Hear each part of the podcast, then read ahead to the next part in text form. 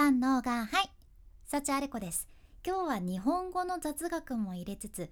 水たまりから学ぶすべてはうまくいっているというそんなテーマでお伝えいたします。なんかさ最近変な天気だなというか晴れると思ったら雨が降ったり雨かよって思って洗濯しないでいたらえめちゃくちゃ太陽出とるやないかいみたいなことってありませんか？いや難しいんよね洗濯のバランスが。まあそれはいいんやけど最近ね雨の日も結構あるので今日は雨に関する言葉をご紹介いたします。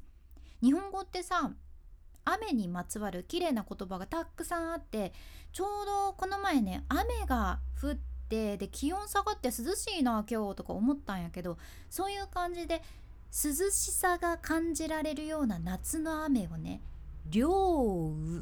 っていうよね。涼しいに雨と書いて「涼雨」っていうのもあるし綺麗ですよね。あと桜が咲く頃の雨を桜雨っていうのもあるし私これ大好きなんやけどあとね洗車雨っ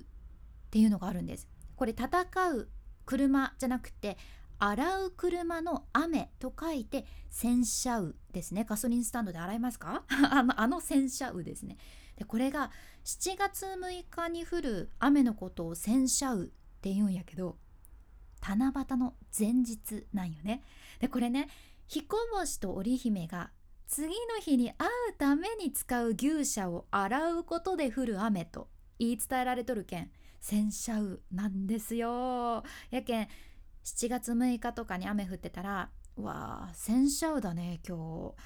明日会う準備をしてるんだね」とか言ったら「えー、ロマンチック!」って言われるかもしれないし、まあ、そうならないかもしれないっていう まあでも綺麗な言葉には間違いないかなと思います。で実はねちょっと今日ご紹介したのはまた他にあって上じゃなくって下の雨に注目する感じなんよね。庭尋みっていう言葉です。庭尋み。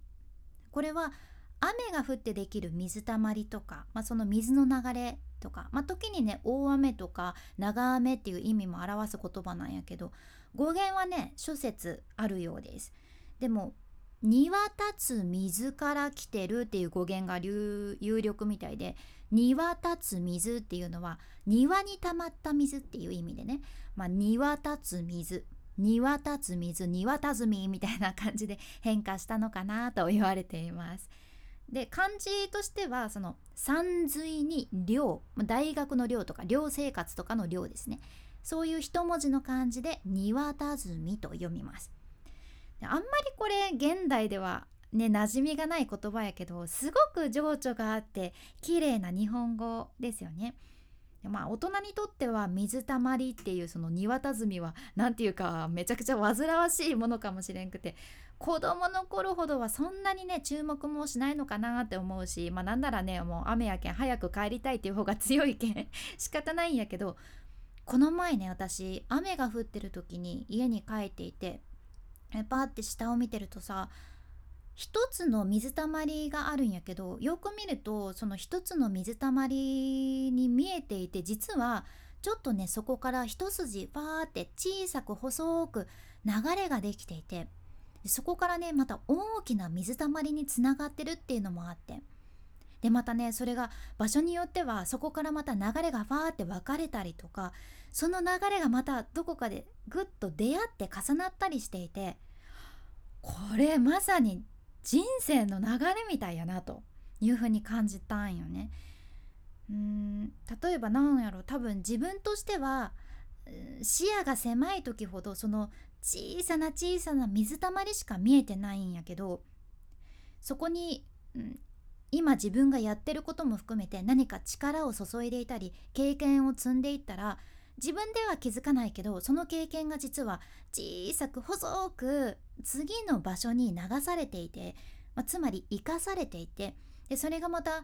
次の経験で生きていて大きくなっていてだからさっきの水たまりよりも大きな水たまりになっていてさでまた日常を一生懸命に自分が生きてるとその大きな水たまりしか見えなくはなってるんだけどまた視野が狭くなってね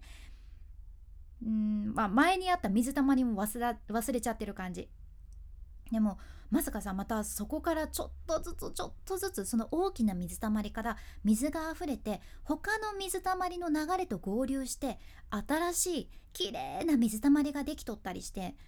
これってさ俯瞰で見た時にしか気づかないんよね。私この前、まあ、お盆とかで実家に帰った時に母に話したら喜んでくれた言葉があってそれが「全てはうまくいっている」っていう言葉なんやけどこれ私が海外の本とかで読んだのかな大学の時に知った言葉なんやけどでもね知ったのは前やけど本当に言葉この言葉が真実だなと思えたのはもうここ何年の話なんですよね。一生懸命一生懸命やってて辛い時ってあるじゃないですか。うまくいかないなって時ね。で実はこんな私もまあアホですけど人間関係とか仕事とか全部うまくいかなくて、はあ、もう死にたい。もうダメだ。もう絶対自分は無理だって思ってねもうどん底だったことが本当にあるんですよ。まあ、でもその時ってさもうそれしか考えられないんよね。もうじもうダメだ絶対ダメだって。それしか考えられんじゃけど。でもそれでも少しずつもう少しでいいけん自分ができることを精一杯やる中で実はそれがその時には分かんないんだけど自分には想像もしてないことにつながってたりいろんな人との出会いがあったりして自分では気づかないんだけど次のところにつなげていけてるんですよね。でもこれを知るのは後ほどってことだからなかなかその時はね分かんないんやけどでも確実に経験はなくならないですよね。私も前やけど深夜の工場でもう睡眠不足の中冷凍の冷たいお肉をひたすら折り続けるとか あれなんで折ってたんかなって多分お弁当用なんやけど 折り続けるっていう朝までアルバイトをしてそのまま寝ずに翌日仕事に行ってるっていうのもありましたけどその経験も多分無駄だで無駄でしょそんなのって。効率悪いって考える人もおるかもしれんけどその経験私だけのものなんですよ。無駄じゃなかったって私は思っとるんよね。でポイントは全てはうまくいってるってことです。全てはうまくいってる。